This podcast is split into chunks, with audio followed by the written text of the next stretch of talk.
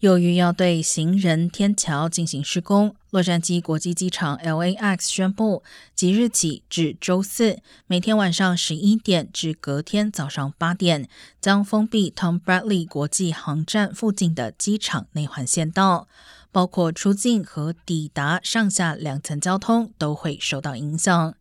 机场官员提醒，这几天要搭机的旅客最好提早出门，以防被堵在路上错过班机。接机的驾驶人最好也可以避开以上施工路段。